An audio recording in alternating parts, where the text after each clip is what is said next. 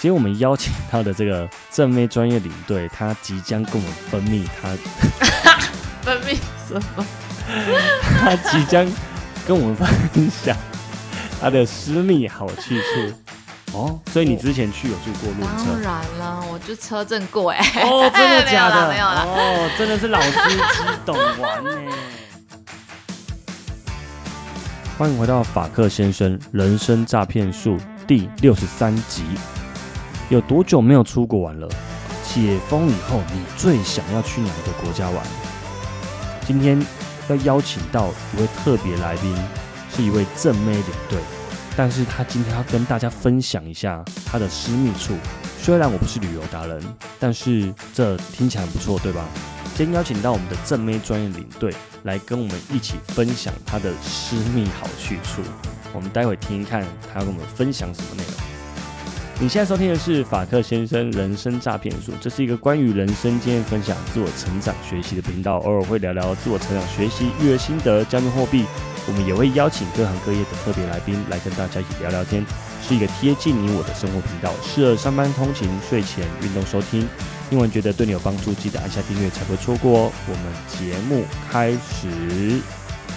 大家好，我是法克先生，现在时间是二零二二年的七月二十六号晚上八点。我们今天邀请到的小姐姐是 Celia。Celia 呢，她以前都飞欧美线，但是她对亚洲地区也颇有研究，她自己也都会去自助旅行。那目前她自己也有频道 Podcast 频道，在聊旅游方面相关的话题。她的频道名称叫做“下一站前往的事”，啊，就是底线惊叹号。但是你应该搜寻“下一站前往的事”，应该就有了。大家有兴趣可以去追踪订阅一下。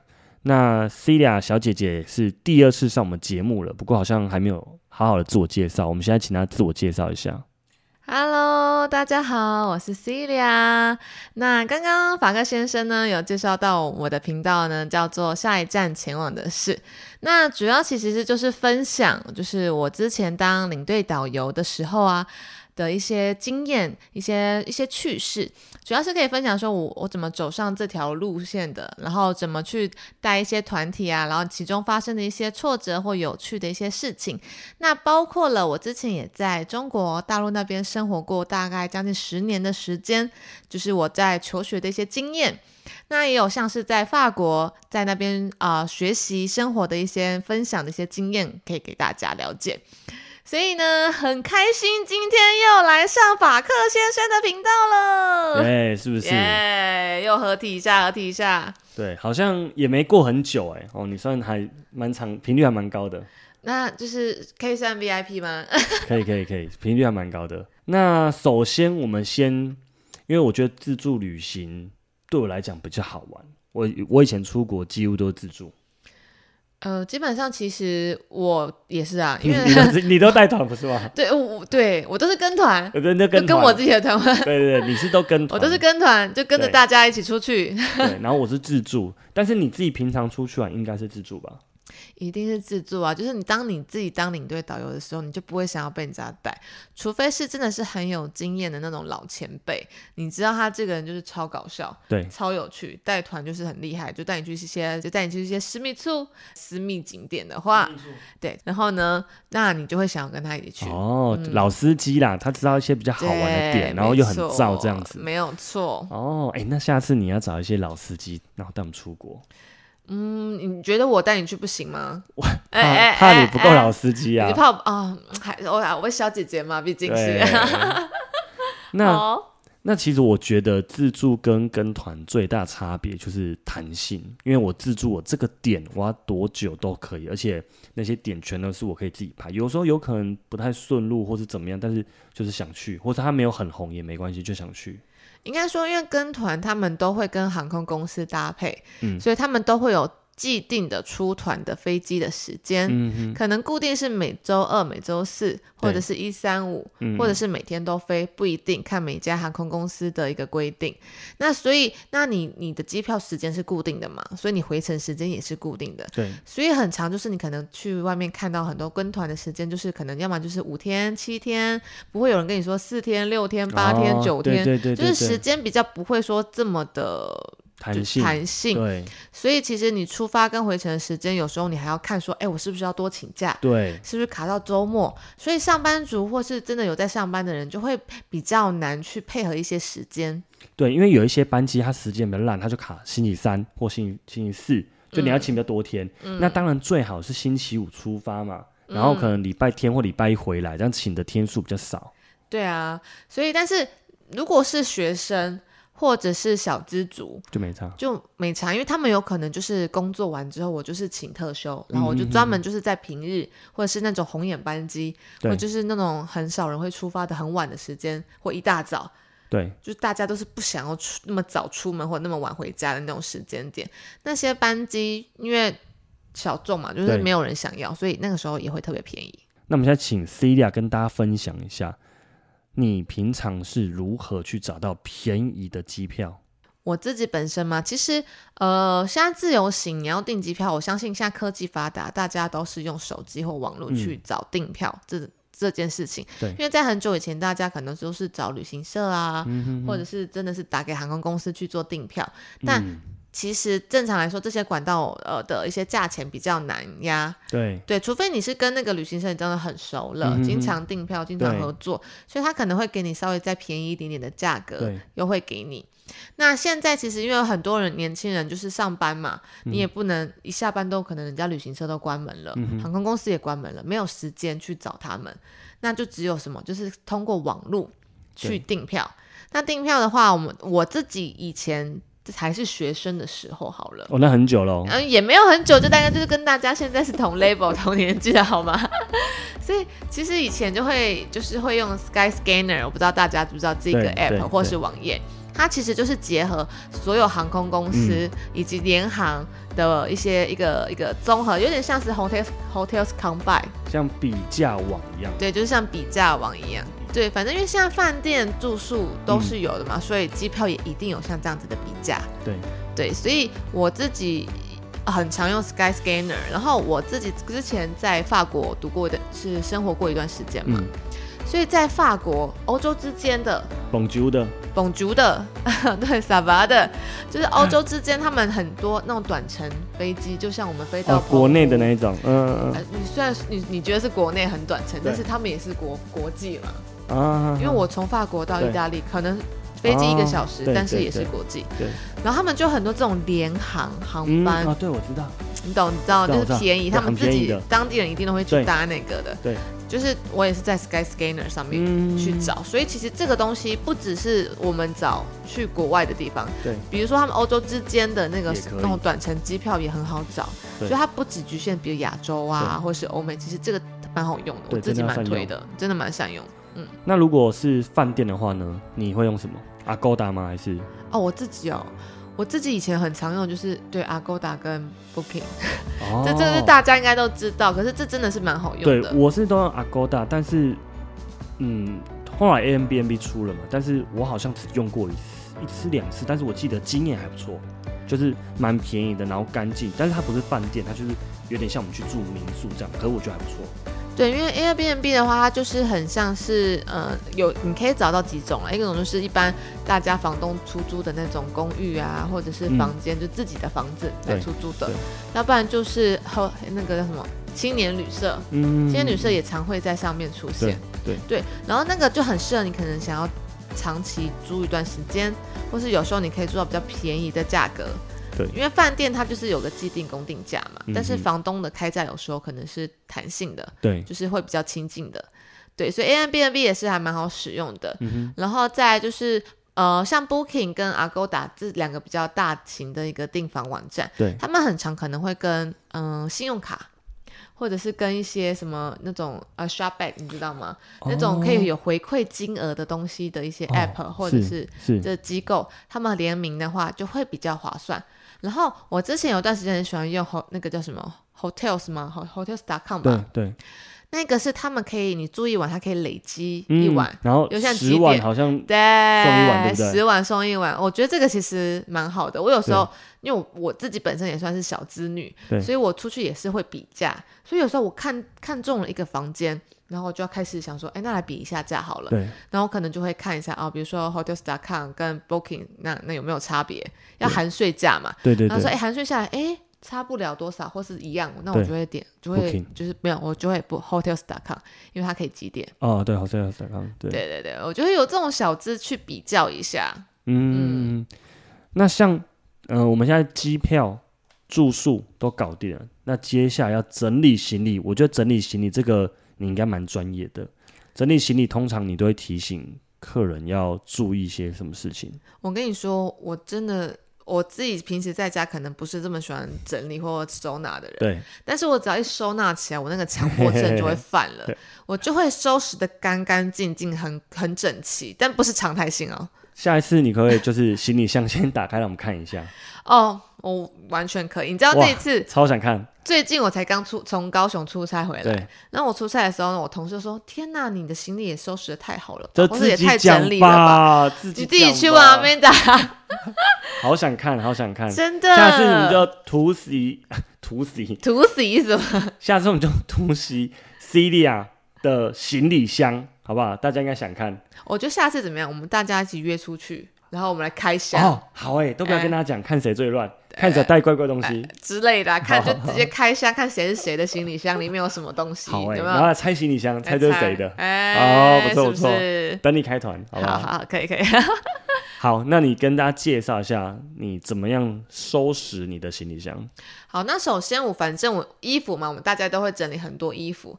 那我会想说，那我这次的行程去，我会是去呃，比如说是短住，就是短住，意思说我可能在这间饭店住一天两天，还是会常住。嗯，那如果有洗衣机的话，那我就会带更少一点衣服，就是让洗衣机干洗那些可以去换洗。但正常情况下呢，我会把衣服跟就是呃内衣裤的东西一定会一一包，就是会弄那种收纳袋。嗯，我觉得收纳袋真的很重要，大家不要不要省着便宜，就是有时候觉得说哦折一折就好了。嗯，对，但是其实收纳它可以让你整个心情看起来很好，是因为你规规矩矩的把每个东西分类好、归类好，然后挂然后放在你的行李箱，反而你的空间更好的利用了。没错你可以塞更多的东西。对，因为我也有用行李袋，我发现行李的好处是，它不会容易让你的衣服什么就散掉，然后翻东西也不会一下就翻很乱。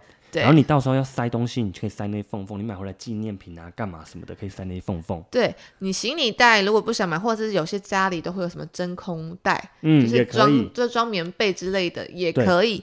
再或者你可以就是有时候你们出去买衣服嘛，有些人会给你们就夹链袋，收着收着。我跟你讲，我真要讲夹链袋超好用，因为以前我们在机场，而且机场工作，衣服我们都用夹链袋帮客人装，嗯装完以后把它密封，然后剩一个缝，然后把空气全部挤出来，对所以会超级干、超级扁，然后很省空间。对，就很像真空包装的感对觉。对啊，所以我建议大家在收拾衣服或是内衣裤这些换洗用品的的时候，我觉得你们就是可以用收纳袋、夹链袋好了。夹链袋一定是家家家家户户都有的东西，就是用夹链袋去装好它们，然后让你的空间可以更好的利用。然后我觉得有些人会很懒得折衣服，当然我自己折衣服也不会像什么日本收纳达人那种、那种卷又卷，然后折又折。对，其实我就是一样，就是大概大概折好，然后用嗯袋子装好，然后再把空气稍微压一压，其实就空间就出来了。那第二就是盥洗用品嘛，嗯那盥洗用品一定我也会分好，就是比如说牙刷那些都是基本的东西，然后洗面乳，然后会戴眼镜的就一定要戴那个泡隐形眼镜或是日抛的隐形眼镜嘛。嗯，然后再来就是药品，药品是一定要记得大家要带的，因为其实有时候你会觉得啊好省，就是好累很麻烦。嗯。当然是虽然像比如说去日本或是一些其他地方你买得到他们的药妆，可是有时候你可能看不懂，或是你当下很急着要用，商店都关门的情况下，你一定要 U 比一些，你一定要比如说退烧药、感冒药、消炎药。然后还有像是啊面舒利达姆或是防蚊液药膏等等，好，那除了药品以外，还有什么东西是我们不能忘记的？我觉得最基本的就是转接头嘛。嗯，其实我觉得大家家里真的有喜欢出去旅游的，就是买一个万国的转接头。嗯嗯嗯，因为就是你每个地方都可以用，然后你只要带那一颗出去就好了。对然后如果你是那种什么三 C 成瘾症，就是有很多什么 iPad 啊、iPad 啊，然后什么电啊那个什么照相机啊，嗯嗯一堆东西的话，那我建议你再带一个延长线。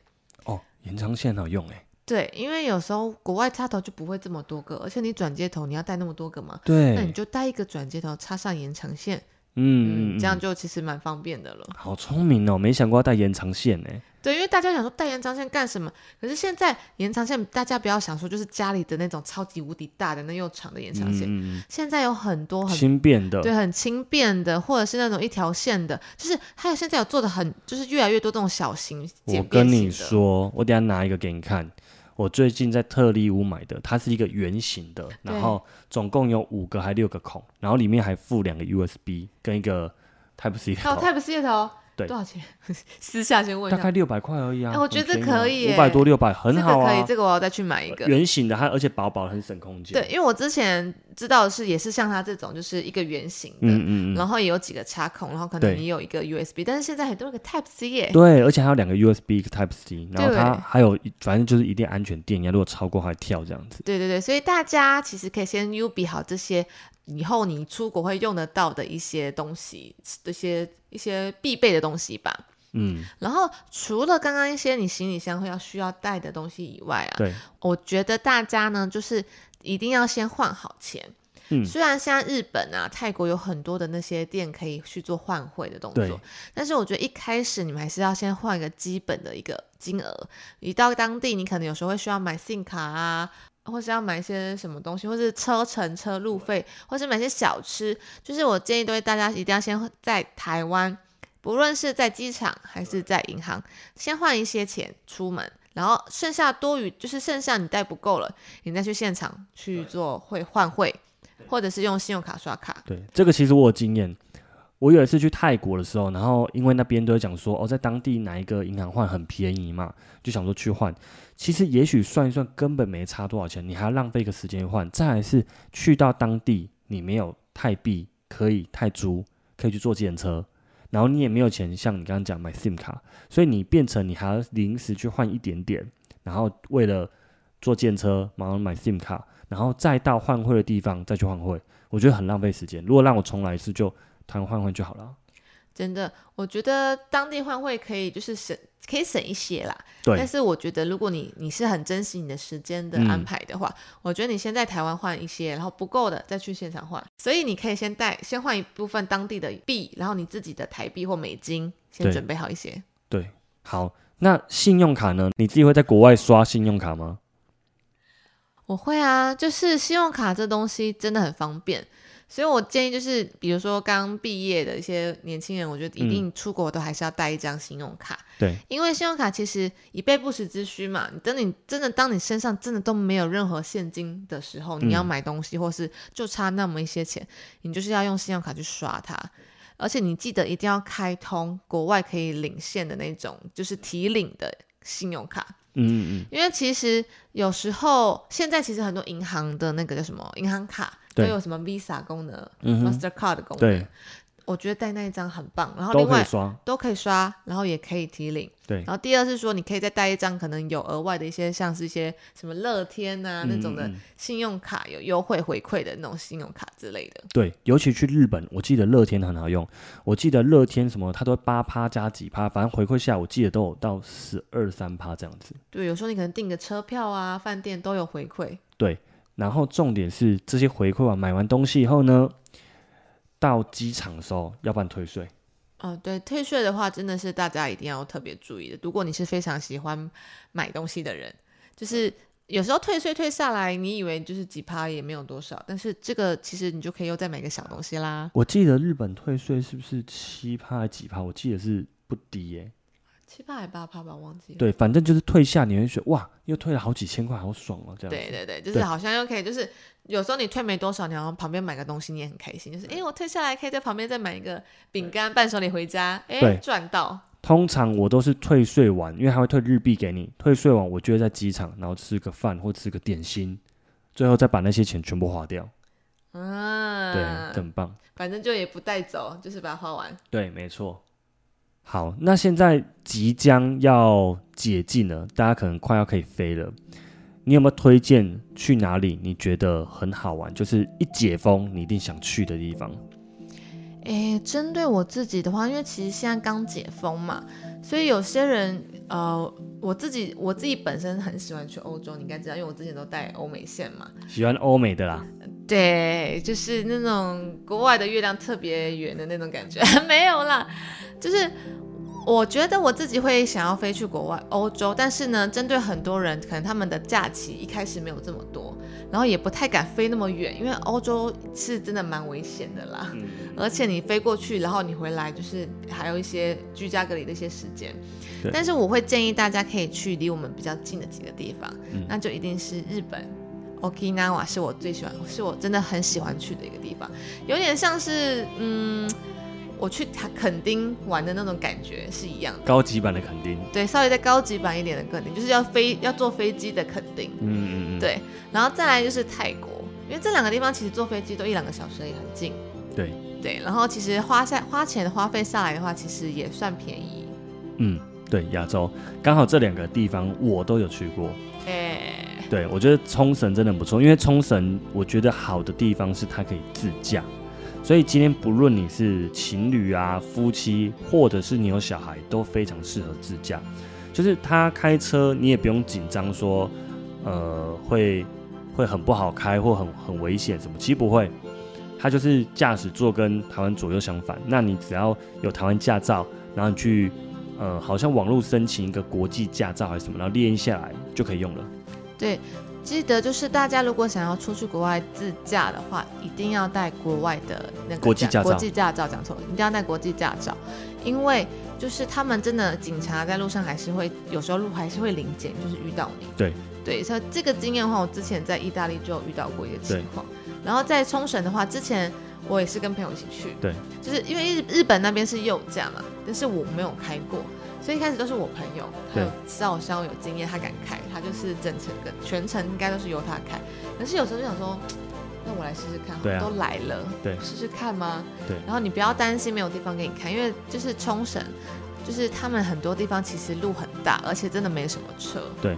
然后你就可以在很就是很宽阔的路上，对然后就可以去试驾，就觉得那种感觉真的还蛮好。对，所以说不用很紧张，因为在日本开其实算好开，嗯然后它是右驾，所你刚刚讲的那个被临检，我还真的都被临检，啊，你在日本有被临检吗？真的被临检，所以我说那个国际驾照你是一定要换的。然后还有一个东西我也要提醒大家，以前出国可能会想说啊省一下，我觉得有一个东西保险真的不要省。保险真的不要省。对，因为第一个你人生地不熟，然后你又右驾，那你可能会紧张什么，有时候保个保险真的会会让你轻松很多，你也放心很多，不然有时候那个一赔的钱真的是很可怕。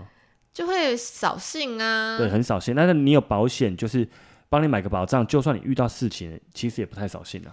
因为其实保险你几天下来，可能最多也就几百块钱或一两千块钱，对，就一两千，顶多一两千而已。真的很少。然后，但是你有时候一赔，你你你你怎么知道你右驾是不是很熟悉？嗯，嗯万一一个嗯不小心就把油门就把就是刹车踩成油门了，对那就是有这么一个不小心嘛，对有可能赔了，就是自己也也没了，就车子也赔了，就是对太扫兴了。对，所以我觉得保险这个东西其实真的不能省。没错。然后其实冲绳嘛，它其实就是就日本，所以我觉得它的东西也都很好吃，然后也都很符合台湾人的口味。然后我去吃一间日式料理店，它是在新都厅那边，它名字好像叫木立银翅。但是你只要其实你只要 Google 什么，你只要 Google 冲绳日式料理，最多跳出来就那一间。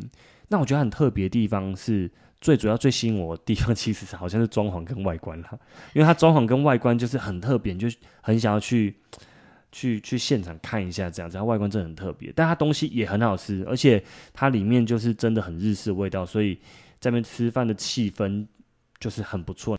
其实就是眼睛也要吃饭啊，就是对出去国外，大家一定要打卡拍照，少不了嘛。除了东西要好吃之外，你拍的照，你是 IG 上面的照片，一定是要让人家觉得哇哦，这是哪里啊？太 amazing 了吧！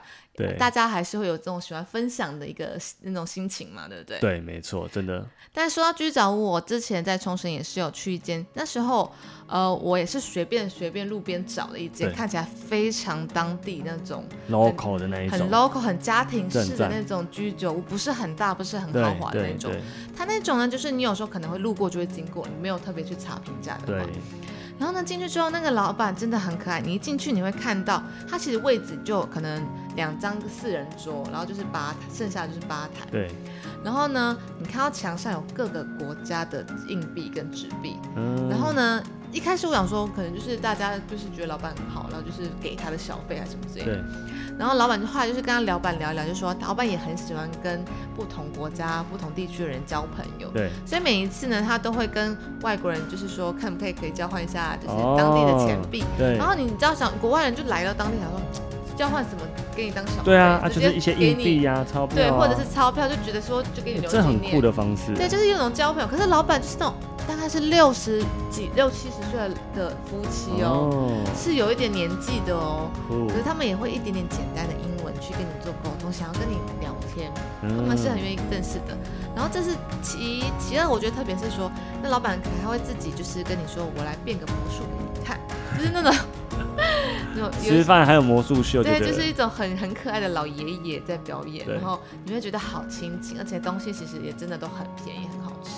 所以我觉得我有时候出去玩，我最喜欢的就是去这种没有人推荐，可是意外发现超级棒、超级亲切的那种小店。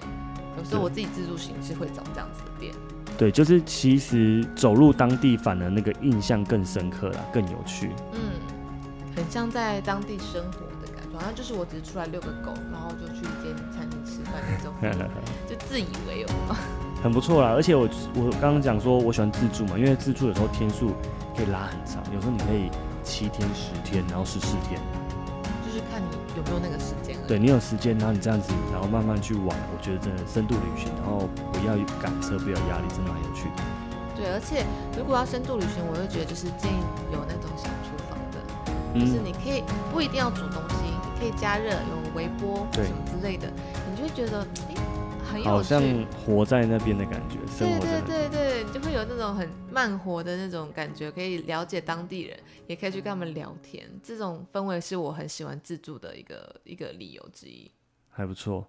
像我之前呃去冲绳那一次，我记得印象很深刻的是，我还有去浮潜，然后玩独木舟，然后啊本来是要深潜，不过遇到台风，那最后变浮潜。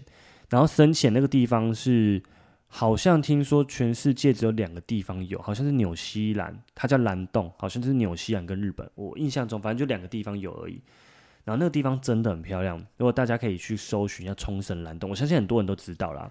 反正就是很像国外的那种景，但是因为那一天那一阵子是刚好台风，然后外围环流之类的，就是不能深潜，那时候比较危险，所以我们就改浮潜，但是还是很漂亮。它那边的水质很清澈，然后鱼非常多，很多那种热带鱼，所以我觉得如果爱玩水的朋友，哦，现在也是夏天了嘛，所以可以去那边浮潜啊、深潜啊，划一下独木舟，我觉得都蛮好玩的。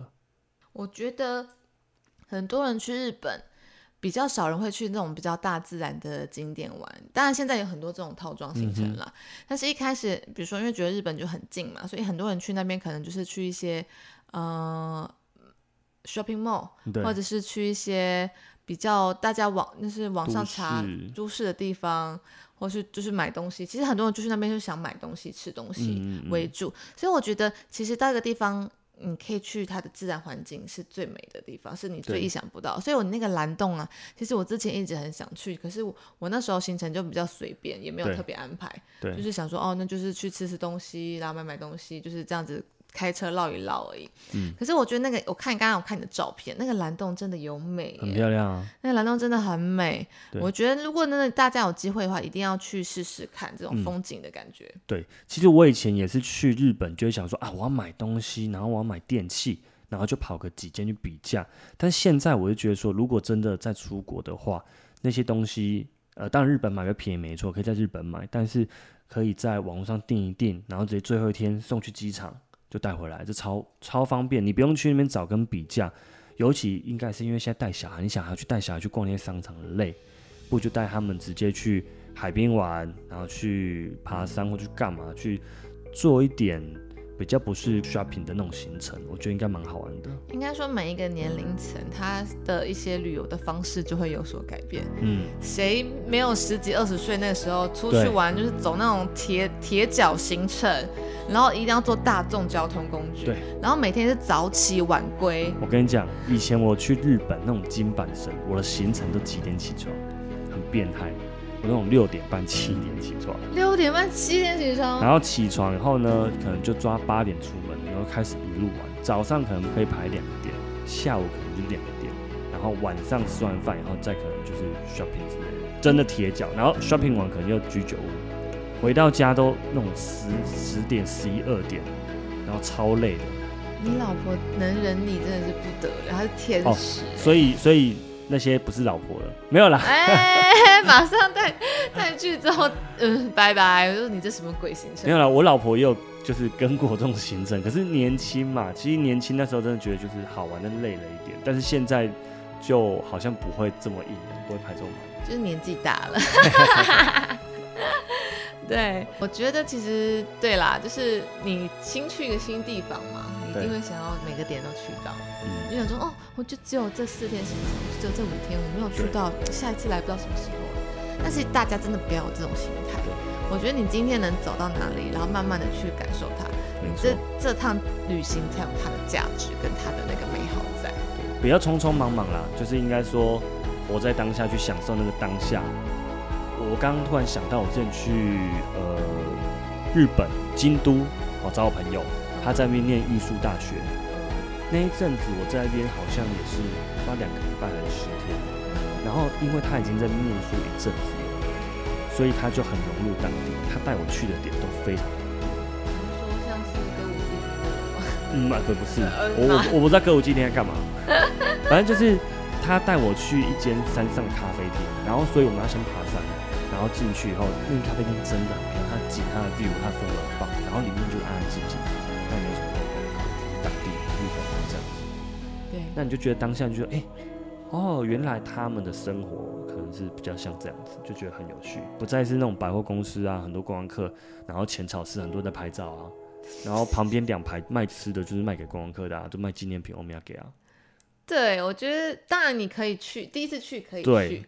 可是我觉得，如果你有第二次机会，可以再去造访这个城市的话，可以改变一下旅游模式。对，嗯，而且我现在之前去冲绳的那一次啊，因为我们都自驾嘛，所以我们就很喜欢自己到处冒险。嗯冒险到就是你你就是走错路就算了那一种。对，然后随遇而安喽。对，随遇而安喽。然后到一个点了之后，你就看，哎，好，突然时间很饿，然后就看，哎，那边有人，就进去吃。什么东西？突然很饿，然后然后那边有人就进去吃。你是妖怪是不是？听起来像妖怪，嗯，好饿哦，有人呢，快吃哦！日本不是有那种妖怪故事吗？所以是日本妖怪，对。对，然后反正就是那时候就想说，哦，那好像就是有一些小店啦，就名不经传，没有名称，可能有有的店那种。然后你进去就真的身边都是日本人，然后你就说，嗯，这间店一定很棒。莫名其妙，你看啊，台湾那个随便自助餐不是全部台湾人 啊？但是有些还是很难吃。我觉得应该是说啦，就是去当地的店吃饭，比较有融入当地的那种感觉，有生活感啊，感觉是不一样的啦。对啦，对啊，就是会有一种嗯，我一定不会被宰，我就不会被变 变成观光客价钱。对啊，没错。然后我觉得除了这种比较生活化的，因为像刚刚啊法克先生有说嘛，像有一些餐厅是很有特色的一些建筑外观什么的。对。但是还有另外一种餐厅，我也很喜欢去，就是很有当地日式风格的，就是那种文化，很有文化，怎么分享一些舞蹈啊、演歌啊，这么特别的很像 live band 的那种餐厅。但是它的 level 不是说像现在什么吉他呀，或者是那种什么键盘之类，对，它就是用当地的一些冲绳的一些乐器，像我我比喻哦，像是什么古筝之类的那种琵琶的那一种古乐器，然后呢会有有那种表演者穿着和服，然后呢可能和服和服应该大部分男生都蛮喜欢的，对，就是就是很有想象嘛，对不对？对，哎哎，然后可以会有唱歌，也有一些舞蹈表演。然后就觉得哦，这种餐厅我就很喜欢，所以我记得我之前自己自助行的时候，那时候我们也是开车到一间在在名护市吧，它比较靠像是在冲绳的中部，可是是临海的边边的地方。对。然后呢，这间餐厅叫做百年古家，那这间餐厅主要是吃阿古猪的，大家应该知道冲绳的猪也很有名哦。嗯。除了石原牛之外，阿古猪就是他们的猪都是也是非常好吃的。所以那边的话，他一开始我记得他会先开到一个停车场，然后呢，你还要就是走，可以他有那个什么接驳车，那个地方真的蛮大的，嗯，你可以就接驳车到他的餐厅下面。这么夸张？对，然后因为它其实是方便一些老人家或什么的，对，然后或者是你也可以自己就是走的，它有一个步道，你可以稍微这样走一下，然后可以走下去。对，对所以那间餐厅我觉得很很特别，是因为那间也要预约，或者是你要现场等，或要等一哦段时间，蛮多当地人会去的。叫什么名字？百年古家就是古就是古古代的古房子古代古房子啊，古代家。对、哦，酷。对，然后所以那间餐厅，我觉得它给你的氛围那种气息，就是可以感受到当地文化的那种感觉，很棒。嗯，我我再把这个资讯贴在资讯栏好了，看它看起来这一集这个百年古家又要被驱到烂掉了。没有错，它是本来就很有名，还是你发发现的？它其实本来就有一些名气的，但是也不会说到非常多人去，或是记哦得。这不错，对，但是我去了一次，我就觉得，哎，这个我下次想再去第二次，因这为蛮美的。这个应该是你今天介绍里面我最想去的私密处。真的假的？你就对喜欢吃对了。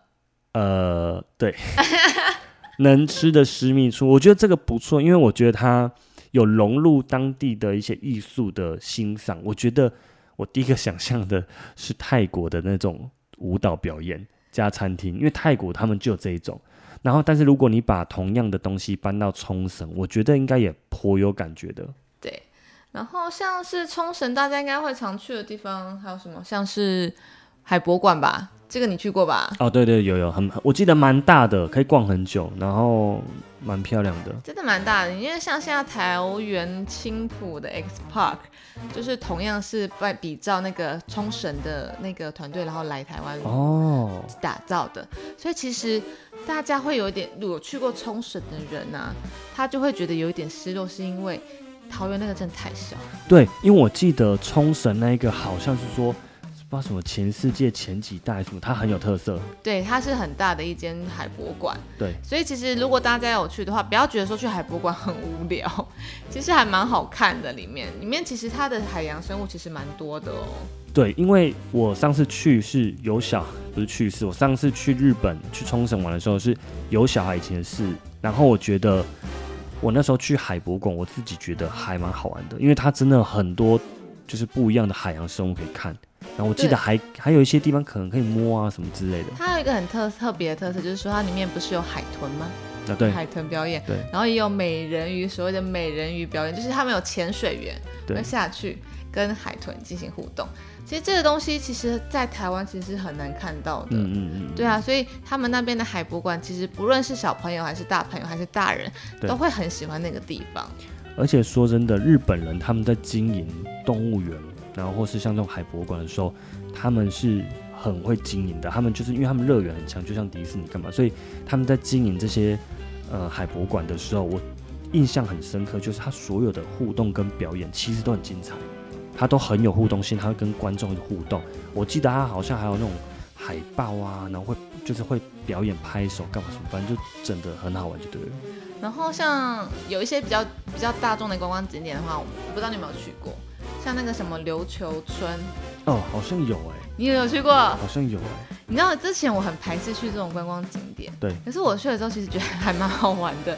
应该是说，有时候我们会被那个名字所局限住了啦。对，我想说，天哪，什么奇对怪的，就是村之类的，就是那种对很观光的感觉。对那可是你不要觉得说很多团客去或很多观光嗯客去，就真的这个地方就不好玩了。对其实有时候有些地方是真的是有它就是带去玩的一个价值在。因为对，那时候你你去那边，你也是很多人会喜欢拍照啊什么之类的，就是 cosplay 啦、嗯，穿当地当地的琉球王国的那个衣服拍照，我觉得这也是一个很棒的记忆啊。对，因为冲绳以前叫琉球王国嘛。对啊，所以我觉得那个地方也是蛮好玩的。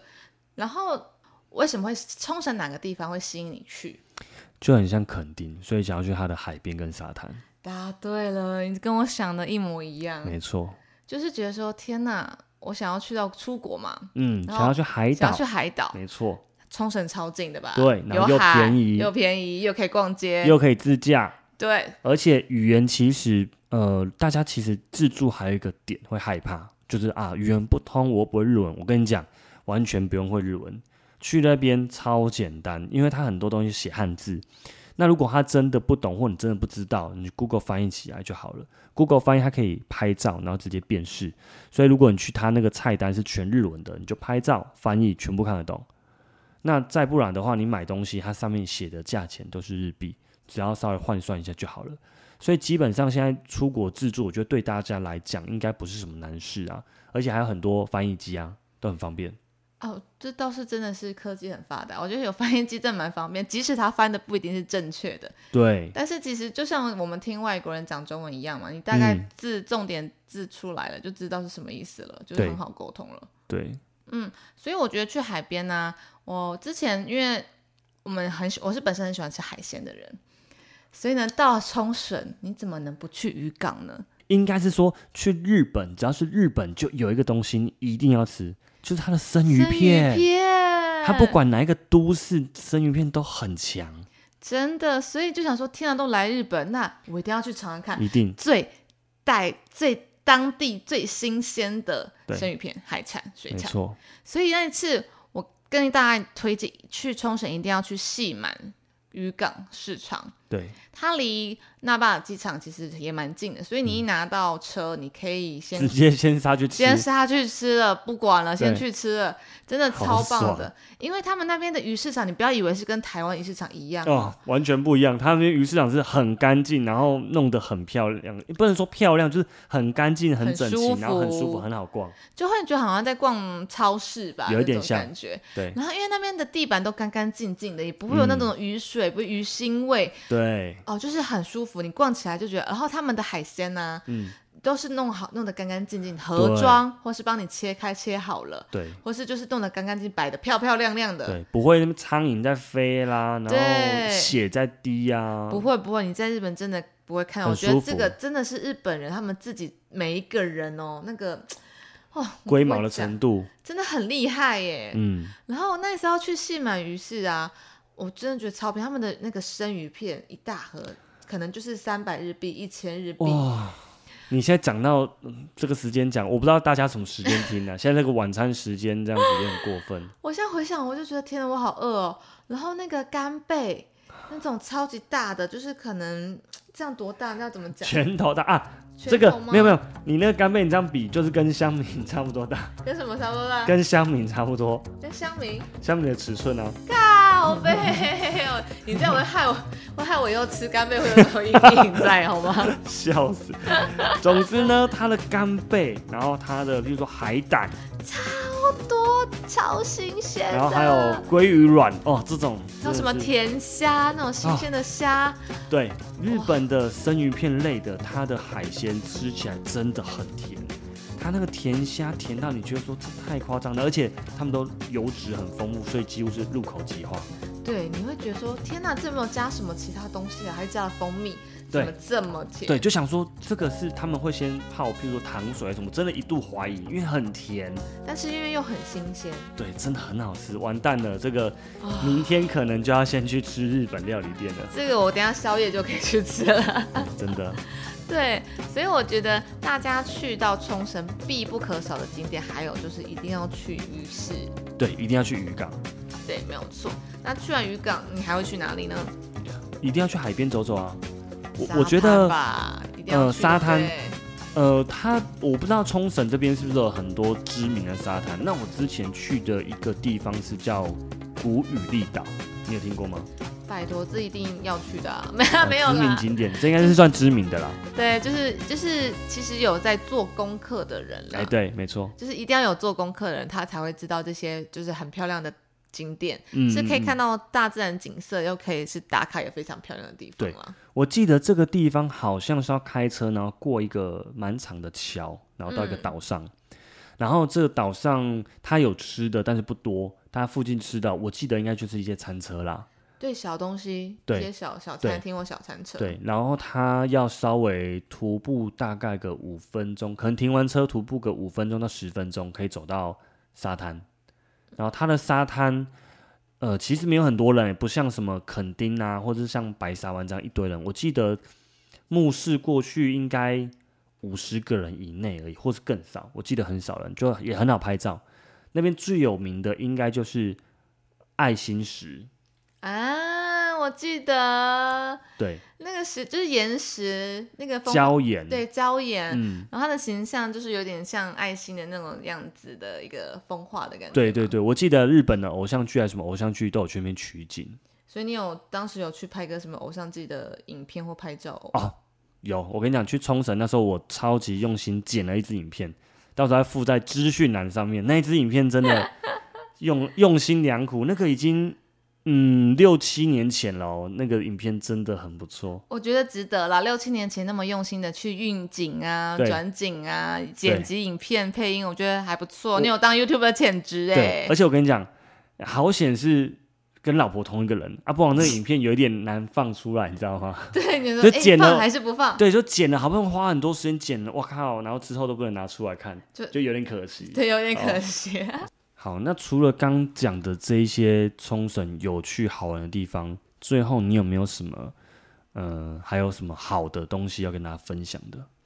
我觉得还有一个就是住宿、哎，就是其实大家去国外旅游啊，最常的就是可能住就是酒店啊，或者是连锁型的饭店啊。嗯年轻人可能就是做 Airbnb 跟那个青旅嘛。对，但是我还我觉得冲绳它有很特别，是它有很多，比如说也可以去露营，也可以有露营车。哦，哎，我觉得这是一个很特别的一个住宿的方式。所以那边有露营，所以我可以去当地租帐篷，然后去露营。可以啊，你可以去露营啊。所以我觉得就是说，你真的可以再换一种方式去体验生活的方式，就是说你连住宿的地方对，跟方式也可以换一换。这个很适合什么？在台湾露不够的，很好，平常爱露营的，去日本继续录。没有错。然后如果你不想要搭帐篷，住什么？住露营车。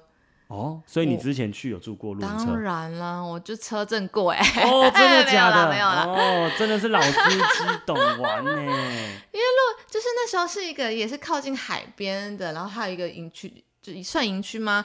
就是它有一个区域，就是都是露营车的住宿的地方。对，它那一区都是住露营车，然后就是你可以把你的车开到旁边嘛，哦，然后你也可以在那边煮东西，嗯。你也可以在车上就是就是各就是怎样？就是各种你喜欢做的事情，哦。做爱做的事情这样子。哦，对对对，然后我就觉得很特别的说，因为因为我以前没有住过露营车，以前呢我是没有接触过露营这件事情的，就是帐篷啊、露营车什么都没有，所以当你出去到国外，然后第一次就是在车上哎睡觉，很棒。感觉不错，不错哦好玩就对了别有风味哦，蛮有刺激的哦。你还可以把窗户的窗帘打开，哎呦，然后看看隔壁在干嘛，发现隔壁也在看你，你也在看他。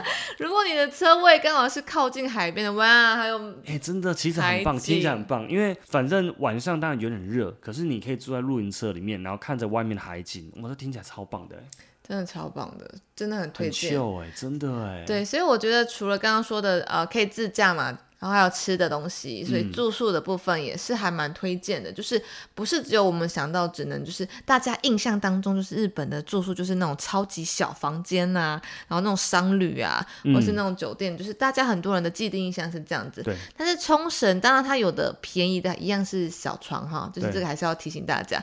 但是它除了这种房间之余，它还有其他方式，比如说公寓式的、套房式的，然后或者是像这种露营车式的或露营区，这种方式其实有很多让你可以嗯去体验。对我之前去，我是跟朋友一起去，所以我们就是两对情侣。所以建议大家，如果两对情侣的，可以去租 a m b n b 那种公寓式的，因为我记得我们上次住起来应该还蛮便宜的，但它就是公寓式嘛，所以它可能是一间厕所之类，我有点忘记了。反正总之你们自己住一定是很 OK 的。然后还有它还有客厅，所以你们可以在客厅就吃个东西、喝个酒、聊个天。对啊，而且你知道他们有一些公寓式酒店啊，或是民宿好了，嗯嗯它就跟着跟日本日剧，你会看日剧吗？嗯嗯，嗯就是日剧很少，我都看看日片，不看日剧。也有剧情啊，呃，对对，是也是日剧有吧？剧有有有有你就单剧情有，集剧情，对有有有有有剧情对。对反正有些日剧，你就是他们的那种单身公寓，是不是、啊，我知道我知道，我常看到单身公寓。单寓身公寓知道吧？就是陌生人水电工会来敲门帮你修。啊，你有在看对不对？啊，你也是跟我看同一部，有有有有那种有，然后就是你看得到他们的房间就是小小一间，可是就是有什么都有，对，然后很方便，也可以住那一种，然后你就觉得哦，就那个日本光会那种长廊，哎、嗯电视剧的长廊，对那个房间一打开，哦，日日本的房间，你会有那种带入情境感，你就喜欢这种，就是去到追剧的现场。对，就是有种感，那种很有即视感的感觉。哦，可是我真的不得不说啦，你住进去他们当地人的房子的那种感觉，跟饭店也是完全不一样。对啊，你就会觉得我好像就是来生活的啊、而且就是你会发现说啊，原来日本人很多设计的巧思，譬如说他的浴室、厕所跟台湾是超级完全不一样的。或者是洗手槽的一些小小心思、小巧思的地方。台湾的厕所、位于厕所大部分都是泥做，但日本人很喜欢用好像是轻装潢的什么，他们好像都是感觉像塑胶一体成型。哦，对对对对对，一体成型的那一种，因为他们空间小，所以有时候他们的厕所真的就是，就像你说，可能是一体成型。对他们就是垫高一体成型，但是很小，但什么都有，就是马桶、洗手台，然后浴缸都有，只是说比较小一点，但是其实全部都有。对，其实因为日本哦，你们就是可以仔细去看啦。他们比如说可能洗手槽，他们也有特别精心设计过那个距离啊，嗯或者是那个开水的部分。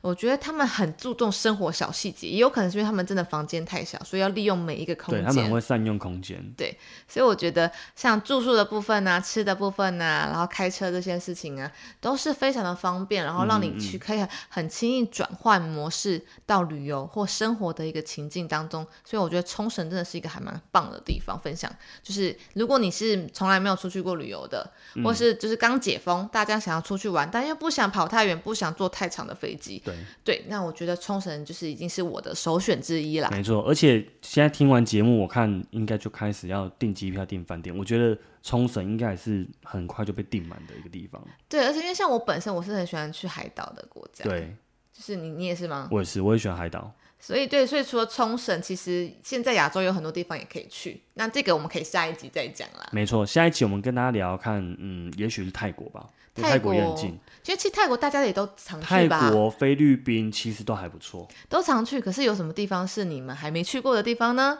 那我们可以下次一起分享给大家听听看。没错，好，那总之现在即将要解封，那我们就先推荐一个地方给大家。我们都觉得冲绳很不错，因为它的行程时间大概是三到五天就可以解决了。嗯，那在那边你也可以租车自驾，所以交通我觉得非常非常的方便。那语言其实也不是问题啦，因为很多都写汉字嘛，而且你又自驾，你可以先用 Google Map 就搞定了。那在那边又可以吃海鲜、吃生鱼片，然后吃日本的美食。在那边又有 shopping mall 可以买东西，可以买一些电器啊啊，对对，可以满足一下购物的欲望。那边又有很漂亮的风景，你要玩水的也有。